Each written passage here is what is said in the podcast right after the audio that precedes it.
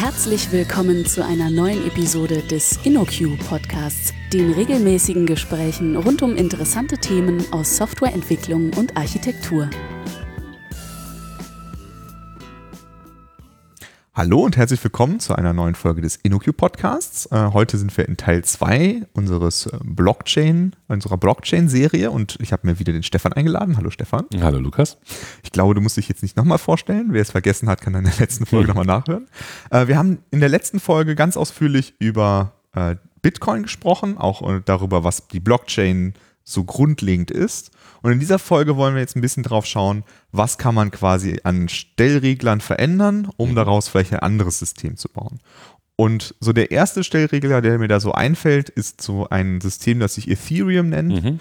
Äh, ich habe davon gehört, dass man da irgendwie mit programmieren kann. Mhm. Was hat es damit auf sich?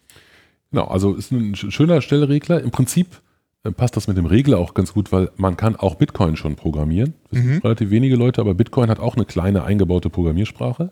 Die ist ähm, sehr, sehr rudimentär. Ähm, das ist eigentlich so eine, so eine Forth-ähnliche, mhm. Stack-basierte Sprache, ja, nicht Turing vollständig. Ähm, mit gutem Grund, weil man gesagt hat, man will da zwar was programmierbar machen, aber bitte nicht zu viele Risiken eingehen, mhm. weil das ja möglicherweise nach hinten losgehen könnte, wenn man Leuten erlaubt, Programme in der Blockchain auszuführen. Aber es ist auch bei Bitcoin schon so, dass man im Prinzip kleine Programme hat, mit denen könnte man so etwas realisieren, wie zum Beispiel, ähm, ich kann Geld nur ausgeben, wenn mehrere Leute unterschreiben. Mhm. Ja, also vielleicht, wir sind eine Erbengemeinschaft oder so, wir haben zusammen irgendwie 100.000 Euro geerbt und wir dürfen aber nur gemeinsam irgendwelche Verfügungen über dieses Konto machen, müssen immer beide unterschreiben. Mhm. Das wäre so etwas, was man mit einem kleinen Bitcoin-Skript machen könnte. Und tatsächlich ist schon das Normale, also schon das Transferieren einer Transaktion an eine Person, schon das ist eigentlich ein kleines Skript, das ist das Standard, mhm. Standard-Skript, ne, Pay-to-Script-Hash, ähm, das da irgendwie immer reingepackt wird in jeder Transaktion. Die, Bevor du dazu ja. tief reingehst, wer führt denn dieses Programm aus? Ah, sehr gute Frage. Also im Prinzip führen das die Nodes aus. Und zwar die Nodes beim Mining oder, und beim Validieren. Also mhm. Letztendlich müssen die dieses Stück ablaufen lassen. Dieses kleines, kleine bisschen Programmierbarkeit ist auch schon in Bitcoin drin. Und ähm, damit könnte man theoretisch, wie gesagt, irgendwelche abgefahrenen Anwendungen machen. Mhm. Aber das würde ja auch heißen, dass ich jetzt äh, Code schreiben kann, den dann alle Menschen auf der Welt ausführen ja, und das wäre ganz, ein Desaster. Wird ganz anders. Genau, genau. ganz genau. Deswegen hat man es bewusst so deutlich limitiert. Das sind nur sehr einfache Dinge, die da möglich sind. Man kann keine Endlosschleifen bauen, man kann das nicht, ne, man mhm. kann das nicht vermurksen. Ähm, und es ähm, ist ein sehr eingeschränkter Befehlssatz, den man da hat. Man kann nicht beliebige Dinge machen, kein Netzwerk aufrufen, also um Gottes Willen mhm. nichts Schlimmes, einfach nur ganz, ganz rudimentäre Sachen, ein ganz kleines, kleines bisschen. Aber die Idee, die hat so ein bisschen so eine Wurzel, so eine Wurzel oder so einen Samen gesät, wo man sagt, also da könnte doch was, das könnte doch was Cooles sein. Und äh, das hat sich jemand namens Vitalik Buterin, ein relativ smarter Typ, so ein, so ein weiß nicht, 25-jähriger Superheld, mhm. hat sich Ethereum ausgedacht. Und ähm, das ist im Prinzip äh, sehr, in vielerlei Hinsicht sehr ähnlich. Also Ethereum ist auch eine öffentliche Blockchain. Gibt es auch private Varianten, aber es ist eine öffentliche Blockchain, kann auch jeder mitmachen. Es gibt ähm, auch so einen Client, mit dem man damit äh, interagiert. Ähm, es gibt äh, auch das Proof-of-Work-Verfahren. Es gibt Blöcke, Transaktionen. Blöcke sind ein bisschen schneller, brauchen eine Minute oder so. Ähm, also vieles ist ähnlich, aber ähm, während Bitcoin nur für Währungstransaktionen da ist, ist Ethereum programmierbar. Mhm. Also im Prinzip eine virtuelle Maschine, die programmierbar ist und eine Anwendung auf dieser virtuellen Maschine ist Währung. Aber ich kann theoretisch auch andere Anwendungen darauf bauen. Ne? Und das heißt, ich kann damit auch Dinge kaufen. Also das ist ein Anwendungsfall. Ja, genau. Das ist sozusagen das, was, also, äh, muss, kann man vielleicht noch erklären, warum das so wichtig ist. Eine Frage, äh, habe ich nämlich gerade schon kurz angerissen, diese Endlosschleife. Ne? Also mhm. Ethereum hat auch eine Programmiersprache oder hat, eine, hat wirklich eine VM mit verschiedenen Programmiersprachen, die äh, Code für diese VM, Bytecode für diese VM, für diese mhm. virtuelle Maschine erzeugen können. Und ähm, diese Programme, die man darauf schreiben kann, die sind Turing-vollständig. Die können alles. Die können beliebige Dinge tun. Was uns wieder zu dem Problem bringt, wie vermeide ich, dass mir jemand äh, ein bösartig ein Programm dahin schickt, dass die das die Blockchain lahmlegt. Mhm. Und der Trick, finde ich sehr raffiniert, den sie sich dabei ausgedacht haben, ist ähm, im Prinzip, wenn so ein Programm läuft, dann verbraucht das Sprit. Mhm. Ähm, Gas heißt mhm. das dort. Und diesen Sprit, den muss ich dem Programm mitgeben. Und wenn der Sprit alle ist, dann fährt das Auto nicht mehr. Das heißt, das Programm läuft nicht mehr. Mhm. Das heißt, ähm, wenn ich eine, wenn ich ein Programm aufrufe, sozusagen, das auf der Ethereum-Blockchain läuft, dann gebe ich einen bestimmten Betrag mit, Betrag an Gas mit, ähm, der eben äh, runtergezählt wird mit jedem Tick, mit jedem CPU-Tick dieser virtuellen Maschine. Mhm. Und wenn das verbraucht ist, eben weg. Und, und um das machen zu können, muss dieses Gas, muss diese Währung ja schon da sein. Das heißt, auch Ethereum hat eine, eine eingebaute Währung, die heißt Ether. Ähm, aber Ether ist tatsächlich nur eine Beispielwährung. Es gibt so einen, so einen Standard, ähm, ERC20, der definiert, wie eine Währung aussieht, damit man sie mit einem Wallet handeln kann. Und es ist sehr einfach, eine eigene Währung zu definieren. Das ist, deswegen gibt es auch unglaublich viele so und so Coins, ne, die alle auf Ethereum laufen äh, und die ähnlich funktionieren und die man für ähnliche Dinge verwenden kann. Also, äh, also wir haben die Währung, wir haben die, äh, die, äh, wir können da Programme ausführen und das kostet Spritgeld. Genau. Das bedeutet, ich kann auf der Ethereum-Blockchain, ähm, ja, also im Prinzip kann das alles Mögliche sein, was ich an Programmen dort ausführe. Ähm, vielleicht muss man kurz erklären, welche Rolle die spielen. Also im Prinzip ist es so, es gibt in Ethereum das, was wir vorher hatten, auch. Also in Ethereum gibt es auch sozusagen Konten oder Adressen, die im Prinzip externen Personen gehören. Ja, so wie wir eine Bitcoin-Adresse haben können und uns dann Geld Bitcoins zuschicken, so können wir auch eine Ethereum-Adresse haben, mit denen wir uns auch irgendwas, das gibt es da auch. Aber darüber hinaus gibt es Bitcoin-Adressen, die nicht von Personen ähm, bedient werden, sondern von Programmen bedient werden. Also ich kann im Prinzip ein Programm registrieren, das ist dann wie ein Agent, wie so ein aktives Element, wie ein Objekt in dieser, in dieser Blockchain, das hat eine Adresse und äh, dieses Programm agiert dann eben konform zu seinem Code, logischerweise. Was soll es auch sonst tun? Ja, man nennt so ein Ding Smart Contract. Ja, der ähm, Andreas Antonopoulos, ähm, können wir auch darauf verlinken, sagt immer gerne, das sind eigentlich nur Dumb Programs. Ja, Smart Contract, Dumb Program ist einfach ein Programm. Und wenn man sich das vom, vom, vom, äh, vom Programmiermodell anguckt, in einer der populärsten Sprachen, die heißt Solidity, das ist so ein JavaScript-Derivat, getyptes JavaScript, damit ähm, programmiert man ähm, eigentlich se sehr klassisch objektorientiert. Also man definiert eine, eine, einen Contract, das ist eine, praktisch eine Klasse. Diese Klasse hat, in, der Contract hat Instanzvariablen. Das heißt, die haben auch State, diese Programme. Und ähm, Methoden. Und diese Methoden können auf den State zugreifen und damit irgendwas machen. Und die können andere Kontrakte aufrufen. Und ähm, damit kann ich im Prinzip ähm, eigentlich alles umsetzen, was ich mit objektorientierter Programmierung umsetzen kann. Also alles das ist eben Turing vollständig. Es gibt kein Limit. Und ähm, über meine Wallet, über meine Client-Software, mit der ich mit, mit äh, Ethereum, mit, dem, mit der Blockchain interagiere oder mit dem Ethereum-Netz interagiere, äh, mit dieser kann ich dann eben nicht nur Geldbeträge machen, sondern ich kann beliebige Methoden aufrufen. Also ich kann mir einen Kontrakt aussuchen und auf diesem Kontrakt eine Methode aufrufen, der kann der Parameter mitgeben. Diese Parameter können auch Geld sein, also Ether oder andere Coins. Das ist, wäre dann wieder dieses Spritgeld auch, quasi? Ähm, das gibt es immer. Ne? Also egal, was ich mache, für je, zumindest für jede mutierende. Ne? Für reine Abfragen brauche ich das nicht, aber mutierende Dinge, da muss ich eben sowas machen. Ähm, und ähm, damit kann ich im Prinzip ähm, sicherstellen, dass so ein Kontrakt nicht, ähm, nicht technisch platzt. Also das Gas stellt sozusagen sicher, dass nicht diese Endlosschleife Mhm. Aber häufig gibt es auch andere Gründe, warum ich von meinem, von, meinem, äh, von meinem Anwender, von meinem User irgendwelches Geld haben will. Also was man typischerweise macht, ist, man, ähm, man definiert mit so einem Contract im Prinzip eine Art Geschäftsmodell. Darum geht es normalerweise. Also ich definiere eine Interaktion zwischen verschiedenen Parteien.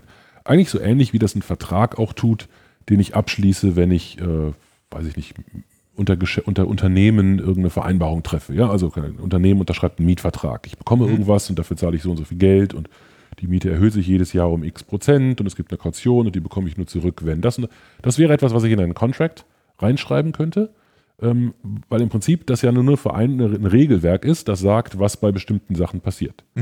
Und dann könnte ich sagen, darüber zahle ich jetzt eben meine Miete. Also ich rufe die Methode Miete zahlen auf und da gebe ich ihm die Miete als Geld mit und dann wird die auf dem internen Konto verbucht und der Vermieter kann sich das abholen und vielleicht gibt es irgendeinen Verwalter, der sich dann äh, einen kleinen, kleinen Obolus einbehält oder so. Das wäre ein typisches Beispiel für so einen Contract unter mehreren Parteien und das wäre ein schönes Anwendungsbeispiel für sowas, Okay, was das- man bei Ethereum macht. Das heißt, ich könnte meinen Mietvertrag als Ethereum-Programm schreiben?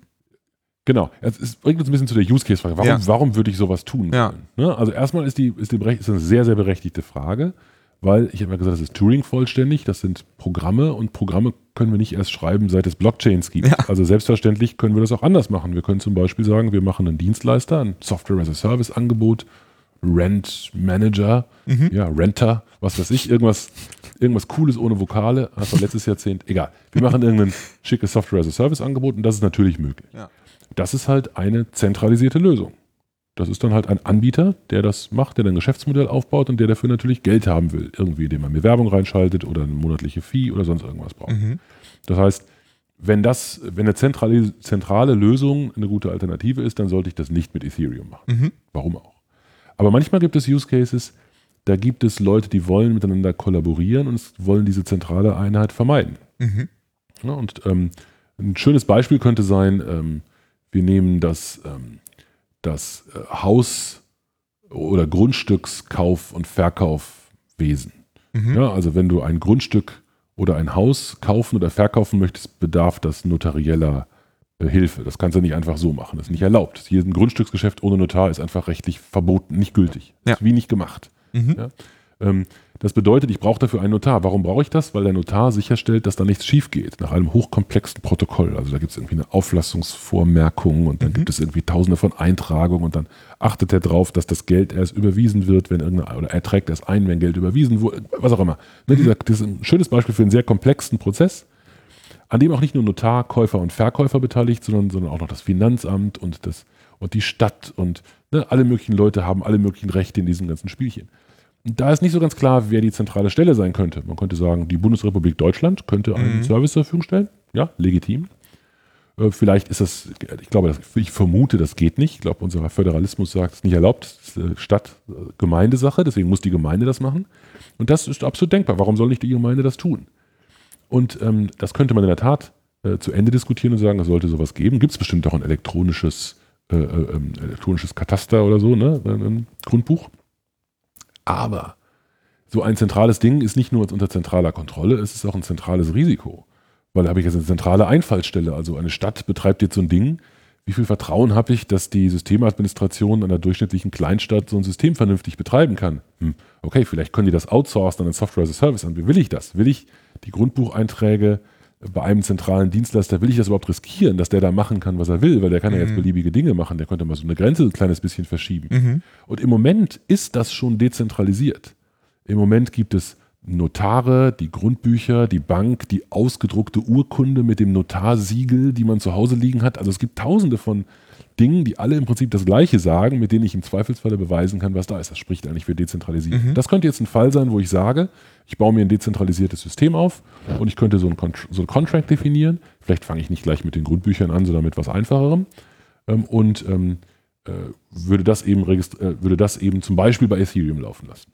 Und das wäre aber jetzt, also das heißt, das wäre aktuell ein analoges ähm, dezentrales System und man könnte es dann quasi zu einem digitalen Genau. dezentralen Das war ein System Beispiel. Wir sind ja darauf gekommen, weil wir Ja. über Contracts, über Programmierung gesprochen haben. Und im Prinzip muss man klar sagen, also so ein Contract ähm, ist eigentlich nur eine Digitalisierung eines wahrscheinlich vorher analogen Prozesses. Und im Prinzip, ob ich den auf einer Blockchain laufen lasse oder nicht, ist, ist fast also aus bestimmter Sicht ein Implementierungsdetail. Ist erstmal nur ein Mhm. Programm. Mhm. So, und wenn ich jetzt die Anforderung habe, dass das Ganze dezentral und ohne zentralen Intermediär und ähm, ohne Zugangskontrolle möglich sein soll, was man bei diesem Use Case sehr bezweifeln kann, aber wenn Mhm. das möglich sein soll, dann ist so eine öffentliche programmierbare Blockchain wie Ethereum die richtige Wahl. Mhm. Weil dann auch jeder nachgucken könnte, wem welches Gebiet gehört. Also das ist etwas, was man heute nicht kann, Ja, was genau. man mit gutem Grund nicht kann. Deswegen, Mhm. das Be- Beispiel hakt so ein bisschen. Das Ja. Beispiel, was ich gerade gemacht habe, ist ein gutes Beispiel für Programmierbarkeit, aber unter Umständen nicht für eine öffentliche Blockchain. Das bringt uns im Prinzip ganz nett zur nächsten, nächsten Stellschraube. Mhm. Ja, also wir haben, wir haben eine Stellschraube gehabt, ähm, programmierbar und nicht programmierbar. Ne, man könnte sagen, Bitcoin ist, da ist was hardcodiert. Da ist, das, da, ist, da ist der Smart Contract Währung. Der ist einfach hart ausprogrammiert und Bitcoin kann nichts anderes als das. Anders als Ethereum. Ethereum ist sehr ähnlich, hat aber diese Programmierbarkeit, das heißt, damit könnte ich beliebige Dinge machen. Aber beide sind öffentliche Blockchains. Beide benutzen, zumindest aktuell, Proof of Work. Mhm. Das heißt, beide verschwenden diese Energie. Das tun sie, weil sie den Zugang jedem gewähren, der sich technisch an die Regeln hält. Und äh, das macht sie geeignet für eine bestimmte Menge von Use Cases. Ja, und insofern kann man absolut diskutieren, ob das, was ich gerade geschildert habe, ein guter Use Case ist. Mhm. Vielleicht ist ein Beispiel eher, sagen wir mal, wir machen ähm, akademische Kollaborationen. Ja, wir wollen irgendwie, ähm, bevor wir, äh, oder, oder Autorenkollaboration, ja, wir schreiben gemeinsam irgendwas und wenn wir gemeinsam irgendwas schreiben, dann wollen wir die Royalties nachher im Verhältnis zu unserem Beitrag teilen. Mhm. Ja, und ähm, äh, das wollen wir gerne äh, Verlagen anbieten, aber nicht nur einem Verlag, sondern allen Verlagen. Wir wollen das also nicht zentralisiert haben. Und ähm, dafür bauen wir uns jetzt einen Smart Contract auf Ethereum-Basis und Autor kann wirklich jeder werden. Mhm. Auch jemand, dem man nie eine Kreditkarte geben würde, ne? Mhm. weil er vielleicht in einem Land wohnt, in dem es kein, kein funktionierendes Bankensystem gibt.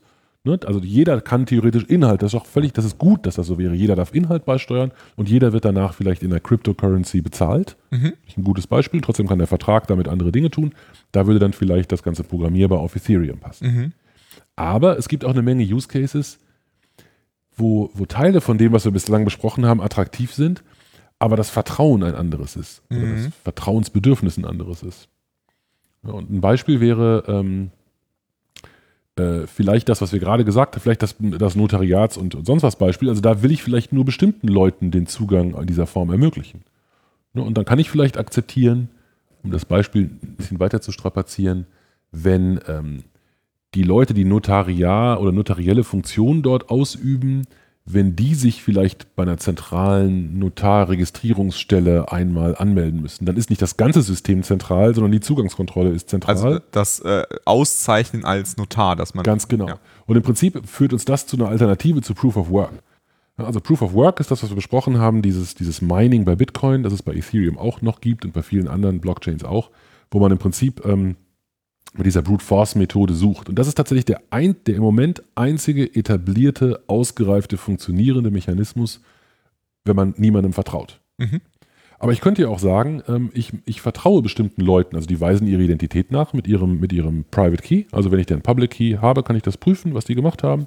Ich kann denen verschlüsselte Nachrichten schicken, die können signieren mit ihrem Private Key, ne? also alles so, wie ich das gerne haben möchte.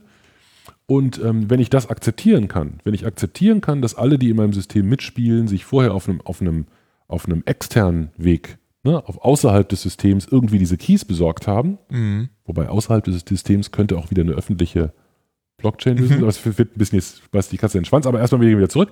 Wenn ich das machen kann, dann gehe ich von Proof of Work auf Proof of Authority. Mhm. Und das gibt es zum Beispiel als eine Art pluggable Konsensusmechanismus für Ethereum. Mhm. Also wenn ich möchte, kann ich Ethereum nehmen, die Software von Ethereum, und kann die auf separaten Knoten betreiben. Das ist dann nicht das große globale Ethereum-Netzwerk, sondern mein eigenes oder vielleicht das, das ich zusammen mit meinen Partnern betreibe. Ne? Also ich und alle anderen, die in demselben Markt tätig sind oder meine Lieferanten und, und äh, Abnehmer und ich, wer, was auch immer das, ne, das Konsortium sozusagen ist, das sich zusammentut, könnte Ethereum-Knoten betreiben und den Proof of Work-Mechanismus durch einen Proof of Authority-Mechanismus ersetzen. Mhm. Und dann funktioniert alles ganz genauso, nur es ist eben kein Mining mehr notwendig. Ähm, und es geht alles viel schneller, es skaliert alles viel besser.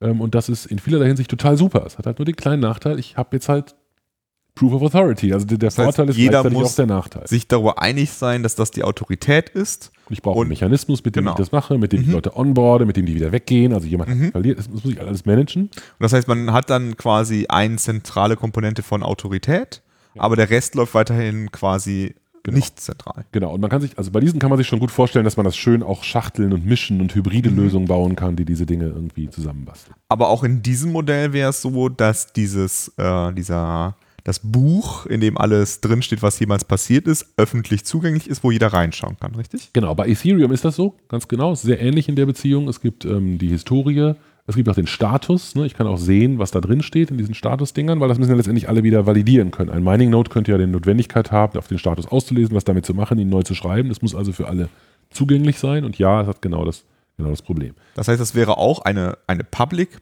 Blockchain, aber mit einem anderen, nicht mehr mit Proof of Stake, äh, Proof of Work, sondern mit Proof of Authority. Also, ähm, nein, weil ich natürlich mich entscheiden kann, den Lesezugriff auch nur bestimmten Leuten zu geben. Mhm. Also das wäre jetzt eine, eine ganz, bes- ich weiß gar nicht, ob es die Variante gibt, ob die Variante, äh, theoretisch gibt es hier auf jeden Fall Permissioned und Public, würde man sagen. Ne? Mhm. Permissioned bedeutet, ich darf nur teilnehmen, wenn ich, ne, ich darf, nicht jeder darf, darf teilnehmen, sondern nur die, denen es erlaubt ist, aber es ist trotzdem öffentlich, ist Mhm. denkbar.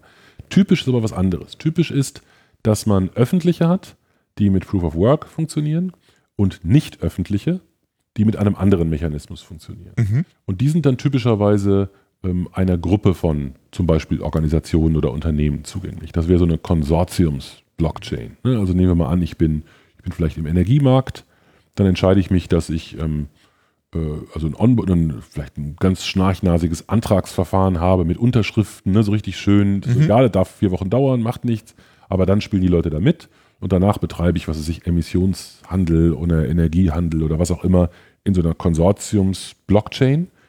Ähm, da ist im Prinzip so, da vertraut auch nicht jeder jedem beliebig, aber man vertraut der Summe von allen mehr als einem Einzelnen. Mhm. Und das hat auch ein bisschen was mit Kontrolle zu tun, wenn einer geht und wie viel Macht jemand hat. Das ist nicht immer nur die eine Art Vertrauen. Also wenn ich, ne, wenn ich, wenn ich sage, im Moment betreibt einfach Anbieter X für uns das, ne, also nehmen wir mal an, ich suche mir ein unabhängiges Softwareunternehmen. Dieses unabhängige Softwareunternehmen betreibt das, ist Partner in diesem ganzen Ding, betreibt eine zentrale Lösung ne, und alle anderen hängen sich einfach da dran. Ist erstmal sehr convenient, sehr bequem. Aber jetzt wird diese Firma leider gekauft von einem der anderen. Ja. Und jetzt hat auf einmal einer von denen hat jetzt, das fühlt sich nicht so gut an. Ja, deswegen ähm, könnte man da sagen, okay, wir, wir, machen, wir, wir machen sozusagen gemeinsames, äh, ein, ein gemeinsames Level the Playing Field, was sagt man eigentlich, wenn man gemeinsamer Spielplatz für uns Mhm. alle, ne? alle sind sozusagen spielen nach gleichen Regeln und ähm, äh, deswegen vertrauen wir allen gleich viel und gleich wenig und wir verteilen das einfach. Ja, so gibt es zum Beispiel die Variante, dass man das, was ich gerade geschildert habe, bei Ethereum, äh, gibt es eine, eine, eine Schweizer Versicherung, kann man in die Shownotes packen, habe ich neulich einen Vortrag gehört, die haben das gemacht, die haben dann im Prinzip ähm, nett dockerisierte äh, Umgebungen von ihrem, von diesen Nodes gebastelt, ja, haben die getestet, sodass die bei AWS und bei Google Cloud und im Kubernetes Cluster laufen und dann kann eben jeder, der mitmachen will und Zutritt bekommt, kann sich diese Software nehmen und auf seiner eigenen Infrastruktur betreiben und hat man die Verantwortung einfach auf mehrere Leute aufgeteilt. Mhm. Das ist also eine Stellschraube. Und das andere, was man immer wieder erwähnen muss, habe ich in der ersten Folge schon gesagt und sage ich jetzt nochmal, man muss keinesfalls alles in dieser Blockchain machen. Also man kann halt wunderbar hybride Lösungen bauen. Ne? Also äh, man legt nur das bitte in die Blockchain, was eben wirklich auch da unbedingt drin sein muss und alles andere bitte nicht. Und das Ja. kann man eben als gemischtes System dann konstruieren. Und damit kann man dann auch sehr abgestufte ähm, Grade von Vertraulichkeit realisieren. Also vielleicht gibt es bestimmte Informationen, die interessieren nur die beiden, die miteinander äh, interagiert haben. Mhm. Ne? Alle anderen nicht. Trotzdem ist ein Record sozusagen eine, eine, eine Absicherung, dass das passiert ist, ist in der Blockchain, aber das ist praktisch ein anonymes Geschäft. Da ist vielleicht nur ein Hash über den Inhalt, den wir ausgetauscht Mhm. haben. Ne? Also wir haben, ich habe dir irgendwas geschickt, irgendwelche Daten, für die du mich bezahlst. Ja, und in der Blockchain registrieren wir nur den Hash von den Daten, die ich dir geschickt habe und nicht die Daten selbst. Damit man später nachvollziehen kann, dass die Daten wirklich die sind, die zu diesem Zeitpunkt ausgetauscht wurden. Zum Beispiel. aber die Daten genau. sind nicht einfach in der Blockchain, wo jeder drauf zugreifen kann. Ganz genau. Und das, genau, da kann man auch ein schönes, schönes anderes Prinzip gut dran erläutern. Also diese programmierbare Blockchain, die hat den Vorteil, dass eben auch das Programm abgesichert ist. Und das Mhm. Programm ist, es ist eben mit allen Vor- und Nachteilen in der Blockchain. Es ist furchtbar langsam. Also ich habe so einen riesigen Computer verteilt auf Zehntausende von Knoten, der insgesamt so schnell ist wie ein PC von 1988, also ganz gruselig. Aber was da drin läuft, läuft eben auch abgesichert. Also bei Mhm. Ethereum zum Beispiel ist es so, dass man die, ähm, dass man die Programme dort hineinschreibt, also man schickt den Bytecode rein, aber es gibt einen abgestimmten Mechanismus, mit dem man äh, belegen kann, was der Source Code ist, der zu diesem Bytecode gehört, sodass ich beweisen kann, was da drin ist. Also bevor du einen der Methoden meines Kontraktes aufrufst, könntest du und solltest du den Code gelesen haben, damit du weißt, worauf du dich einlässt. Denn dann Mhm. kannst du dir auch sicher sein, dass dieser Code eben läuft. Und hoffentlich verstehst du auch, was in diesem Code drin steht und lässt das vielleicht von jemand externem prüfen, der weiß, wie dieser Code funktioniert, damit du eben, und das ist ja eigentlich mehr, als du bei einem Prosa-Vertrag normalerweise machen kannst, weil da Mhm. passiert die Interpretation später vielleicht durch einen Richter. Ja, verstehe.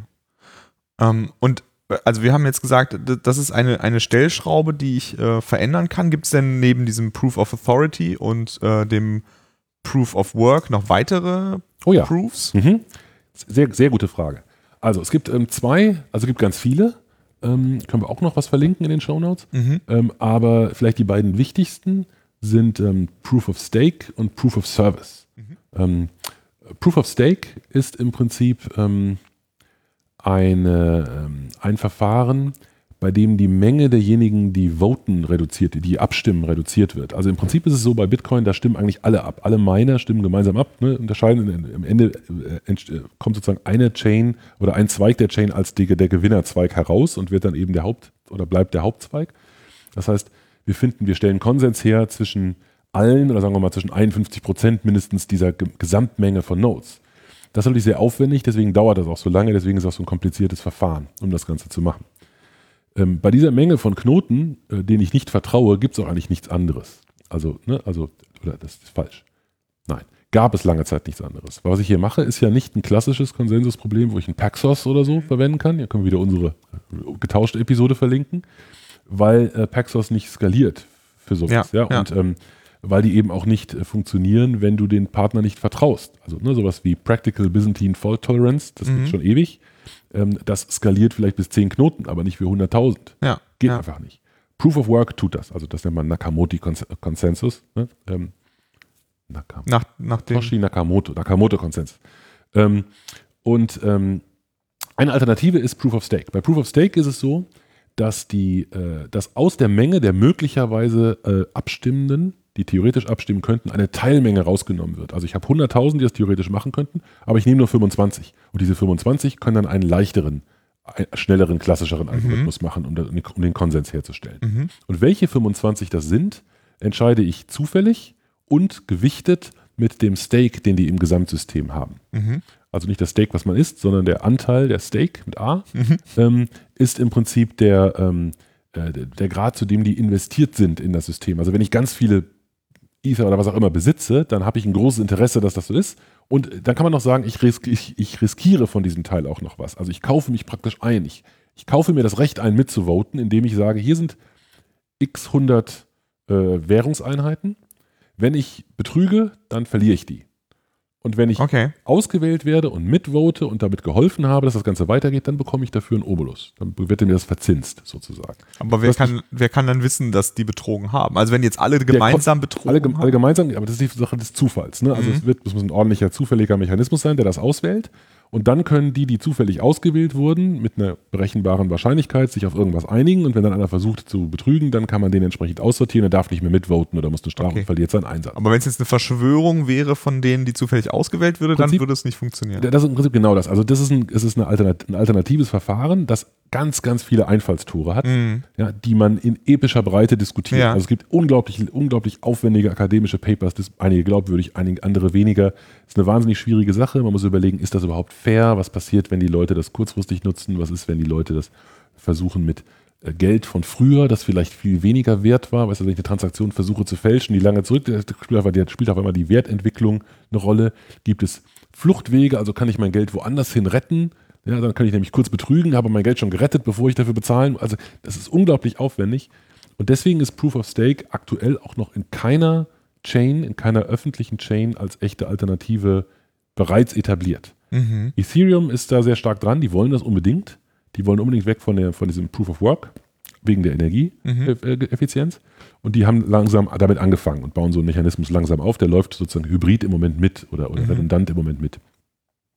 Ähm, aber da gibt es ganz viele Dinge, gibt es ganz viel Diskussion, ist noch nicht so weit, ist noch sehr Mhm. unausgereift, aber wäre eine mögliche Sache. Aber es wäre auch ein, also es würde zum einen äh, wäre das ein Lösungsansatz, um die Energie, ähm, den Energieverbrauch zu senken, aber auch um es skalierbarer zu machen Absolut. auf mehr Transaktionen. ne? Genau, wobei Skalierbarkeit, da wird der, äh, da wird es noch komplizierter, weil richtig cool skalierbar wird es erst, wenn man föderiert. Mhm. Ja, also wenn man sagt, man macht praktisch Sharding, ja, Mhm. kann man wieder einen Begriff verwenden aus unserer anderen Folge.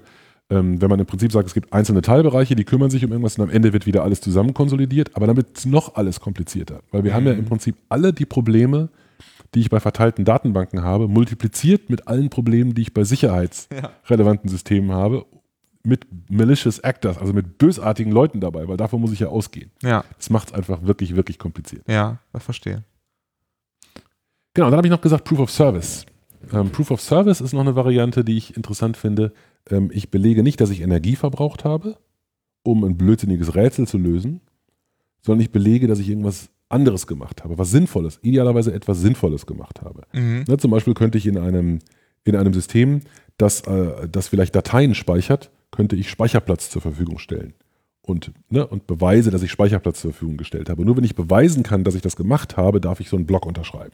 Aber es muss ja etwas sein, was man als externes System äh, nachvollziehen kann, dass du das belegt Ganz hast. genau, genau. Dafür gibt es entsprechende Verfahren, mit denen ich sowas belegen kann. Ne? Mhm. Also entweder indem ich vielleicht ähm, eben äh, die Dienstleistung erbracht habe, mit was für immer das Protokoll, da, das Protokoll da drin ergibt, oder indem ich einfach beweise, dass ich irgendwas habe. Also ich beweise, dass ich über diese Kapazität verfüge. Ich habe sie vielleicht nicht für den Zweck der Blockchain eingesetzt, aber ich kann, gibt es so ein Verfahren, mit dem ich äh, beweisen kann, dass ich eine bestimmte Menge RAM oder eine bestimmte Menge Speicherplatz habe. Da muss ich irgendwie so ganz kompliziertes, gar nicht so triviales algorithmisches äh, Verfahren, mit dem ich das irgendwie belegen Mhm. kann. Da muss ich praktisch zufällig irgendwas machen. Da kann man ähnlich wie bei einem Hashing, kann man nachvollziehen, dass ich das gemacht habe. Und es ist deutlich billiger, als es zu machen. Okay. Ne? Das ist ja immer das asymmetrisch ist ja immer der, der Trick Mhm. bei der Sache. Ähm, also da gibt es andere Mechanismen, mit denen man sozusagen diesen Teil da ersetzt. Bei Proof of Service ist es im Prinzip so, dass ich belohnt werde. Man könnte sagen, das ist eine Generalisierung des Mining Rewards von Bitcoin. Bei Bitcoin ist es so, dass ich als Miner belohnt werde dafür, dass ich den Dienst erbracht habe, äh, Blöcke zu finden. Dafür bekomme ich eine Reward. Und Proof of Service ist eigentlich das ein bisschen verallgemeinert. Ich bekomme einen Reward für irgendetwas Sinnvolles, das ich im System getan habe. Ähm, Und ein schönes Beispiel aus wieder anderer Sicht ist äh, Dash. Ich weiß gar nicht, wie populär Dash noch ist. Das ist eine Kryptowährung, die ist ähm, äh, ursprünglich mal ein Fork von Bitcoin gewesen, äh, macht also sehr viel sehr ähnlich, inklusive Proof of Work. Aber die hat eine interessante hybride Lösung und zwar gibt es dort eine bestimmte, gibt es zwei zusätzliche Arten von Interaktionen oder Transaktionen. Das eine ist das sogenannte Instant Send. Da geht es darum, dass ich skalierbar und ganz, ganz schnell Beträge durch die Gegend schicken kann. Und das zweite ist Anonymous Send. Ich kann etwas schicken und es wird anonymisiert. Und diese Dienste, diese beiden Zusatzdienste gegenüber Bitcoin, die werden erbracht von sogenannten Masternodes. Masternodes sind besondere, die haben eben nur diese Aufgabe, das zu machen. Im Prinzip könnte man sagen, da ist so eine Art zweites Netz drüber gelegt über das, also ein bisschen vereinfacht, aber so könnte man das sagen. Es ist praktisch ein Netz für diese extra schnellen Transaktionen. Und äh, diese extra schnellen Transaktionen zum Beispiel, die werden äh, sofort durchgeführt, sind dann bestätigt nur von den Masternodes, nicht von dem gesamten Blockchaining, auch nicht mit dem gleichen Vertrauen, sondern nur von diesen Masternodes, ähm, sind aber eben super schnell und werden praktisch batchartig alle x, weiß nicht, alle x Zeiteinheiten oder alle x Blockgrößen werden die in der richtigen Blockchain unten runter abgesichert. Das Von heißt, den Masternodes. von den Masternodes in die, in die, Mhm. per, in die per Proof of Work abgesicherte Hauptblockchain geschrieben. Mhm. So könnte man es vereinfacht erklären. Mhm. Ja, das heißt, ich habe äh, einen schnellen Mechanismus, man könnte sagen, wie In-Memory-Transaktionen, Mhm. die dann irgendwann auf Platte oder auf Mhm. SSD oder was gespeichert werden. So ähnlich ist es hier auch. Ne? Schnell bei diesen Masternodes, die kollaborieren, langsam, aber sicher in, dieser, in der Gesamtblockchain.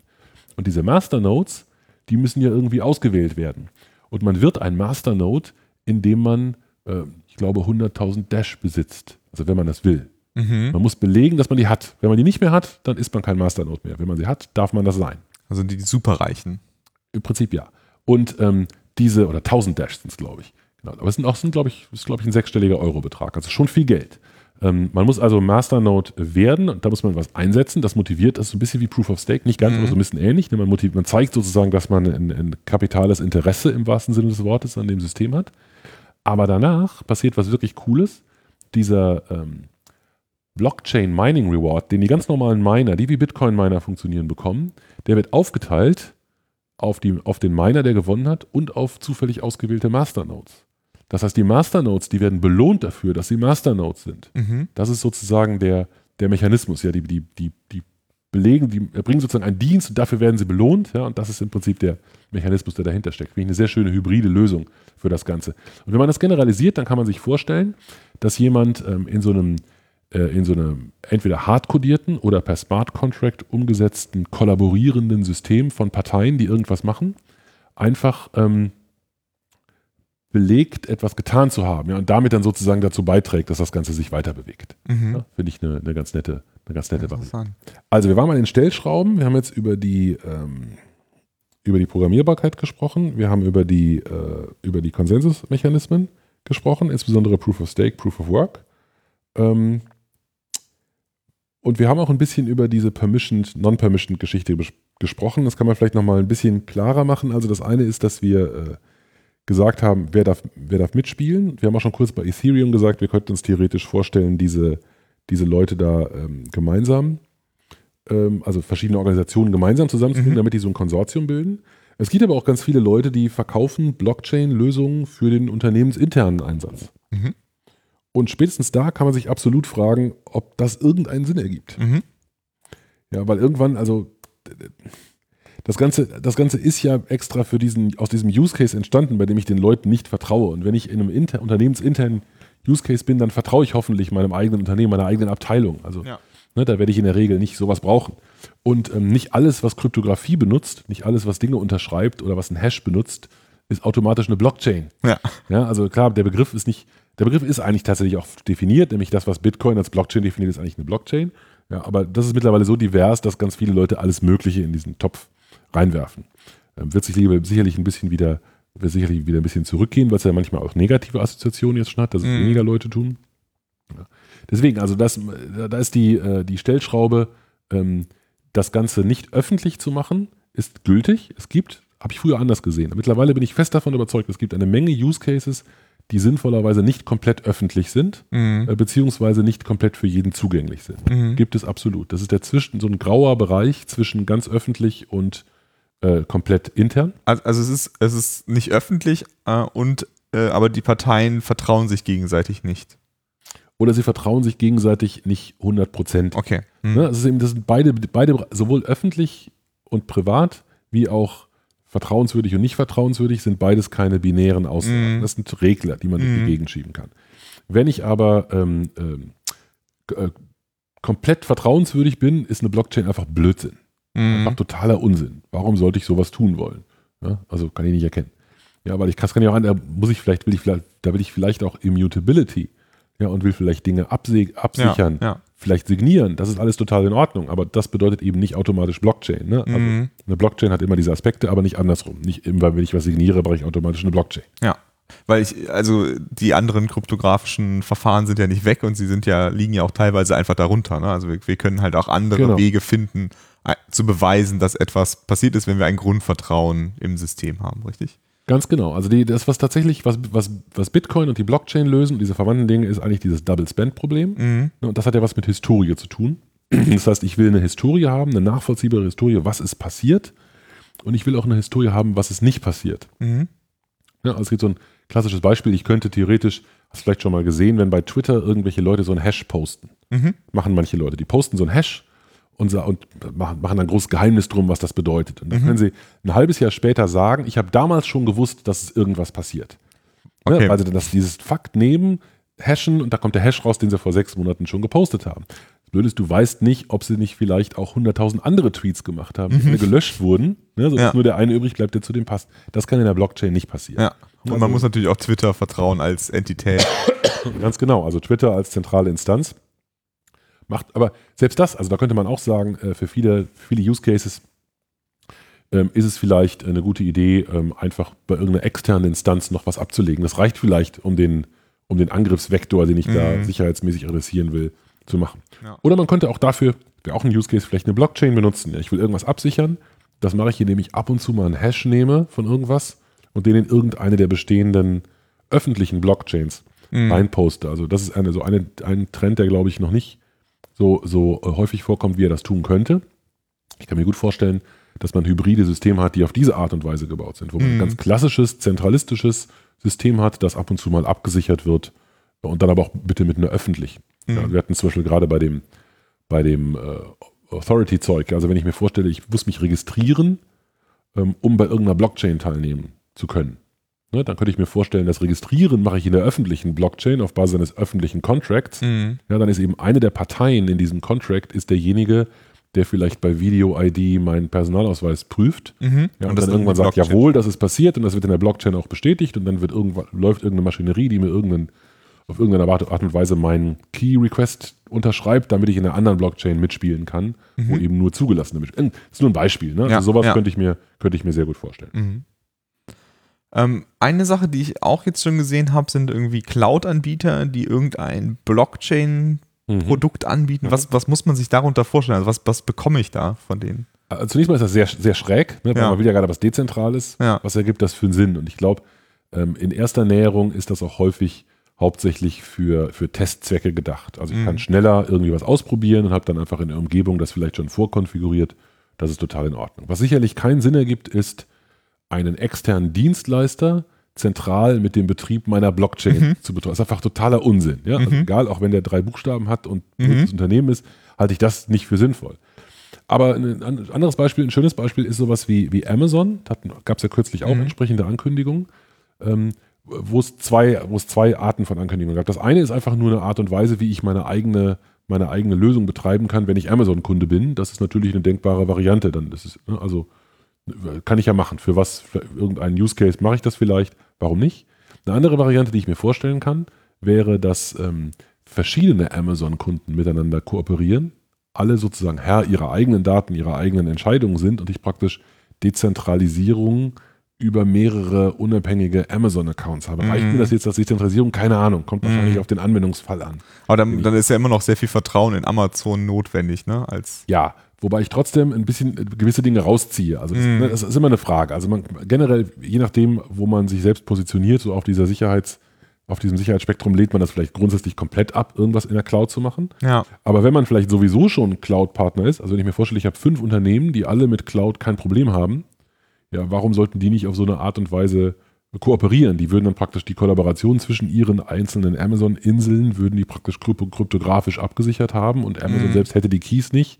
Es sei denn, sie würden überall das Vertrauen komplett äh, äh, ähm, ruinieren, aber dann würden sie wahrscheinlich schon ganz andere Dinge machen können. Also Mhm. wenn Amazon tatsächlich oder jeder beliebige Cloud-Anbieter das Interesse hätte, seine eigenen Kunden auszuspionieren, dann würden die wahrscheinlich als letztes ausgerechnet auf deren Blockchain-Lösungen losgehen. Mhm. Ja, aber es ist nur eine These, ja, stimmt vielleicht nicht. Aber, aber es wäre doch trotzdem so, dass wenn man jetzt sowieso dieses System einsetzt, dass man dann auch einfach sagen könnte, AWS ist unsere zentrale Entität, die unsere Dinge signiert für uns und wir vertrauen darauf, dass die das tun. Das könnte man selbstverständlich machen. Und es gibt auch durchaus Angebote von Cloud-Anbietern, die, ähm, die einfach so äh, bestimmte Teil-Use-Cases umsetzen, einfach genau mit diesem Grund sagen. Also was Mhm. du eigentlich willst, du glaubst zwar, dass du eine Blockchain willst, Mhm. aber das liegt nur daran, dass du nicht so genau weißt, was das ist. Ja. Was, das ist. was du eigentlich möchtest, ist ähm, ein, ein, ein Ledger, ne, ein fälschungssicheres Mhm. Ledger, wo du so Fakten reinlegen kannst, die abgesichert sind. Und das biete ich dir einfach als Service an. Mhm. Ne, dann ersetzt sozusagen dieser Service das, was ich mir von der Blockchain verspreche, mit anderen Mitteln, mit viel mehr Zentralisierung, aber ist vielleicht für manche Leute auch die richtige Wahl. Genau, also einfach ein zentrales Logbuch und wir vertrauen darauf, dass der Verwalter des Logbuchs keinen Unsinn Ge macht. genau, also es ist to total zentralisiert und Mhm. was anderes, also nicht verwechseln. Ja. Aber ähm, das ist eben etwas, was man ganz häufig hat. Also man hat ganz häufig in diesem Umfeld ähm, Use Cases, bei denen man sich am Kopf kratzt und fragt, wer um Mhm. Himmels Willen hat sich das denn ausgedacht? Ja. Dann guckt man näher rein und dann weiß es auch eigentlich gar nicht so genau irgendjemand, warum Mhm. das. Das ist einfach, weil zum richtigen Zeitpunkt hat der Richtige ein Lab aufgemacht und wollte was mit Blockchain machen und macht deswegen. Mhm. Das ist kein guter Grund. Mhm. Ne, aber trotzdem bedeutet, nur weil es schlechte Use Cases gibt, bedeutet das nicht, dass es keine Use Cases gibt. Es gibt Mhm. durchaus welche und man muss eben sehr genau hingucken und man muss aufpassen, wenn jemand immer für alles eine Blockchain als Lösung empfiehlt, dann ist Mhm. das ganz bestimmt keine gute Idee. Und vielfach werden auch Sachen verwechselt, also Digitalisierung wird mit Blockchain verwechselt, ja, Mhm. also äh, überhaupt irgendwas zu automatisieren wird mit Blockchain verwechselt, das ist natürlich alles abwegig. Ja. Trotzdem eben, wir möchten eine Lanze dafür brechen, es gibt durchaus sinnvolle Fälle, wo man das ganze Zeug benutzen kann. Aber ich meine, das ist, liegt ja auch einfach daran, dass es ein Hype-Thema ist und das So ist passiert das ja bei jedem Hype-Thema, dass es dann als Label benutzt wird für Das ist so, ja. unsinnige Dinge.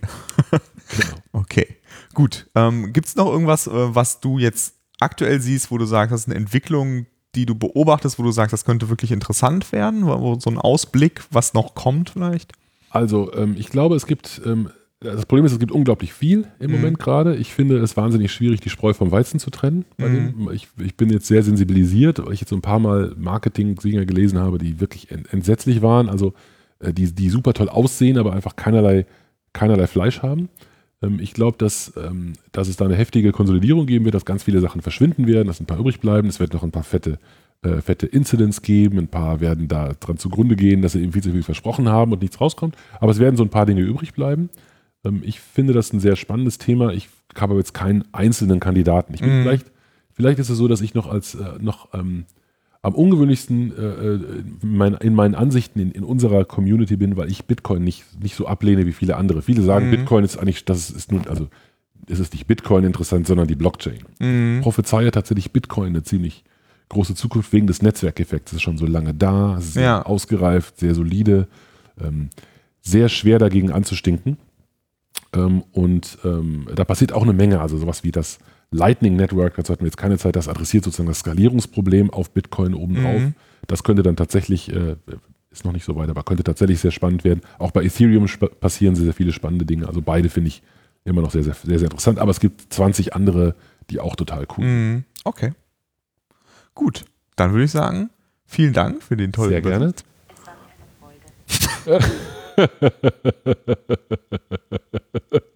Was war das? hab, hab äh, das Handy verrückt und dann hat Das war ja wohl wirklich absolut großartig. Kriegen wir das noch rein? Das ist ja, das müssen wir unbedingt machen. Super. Cool. Dann sind wir durch. ja, dann äh, den Hörern und Hörerinnen bis zum nächsten Mal. Bis dann. Ciao. Ciao.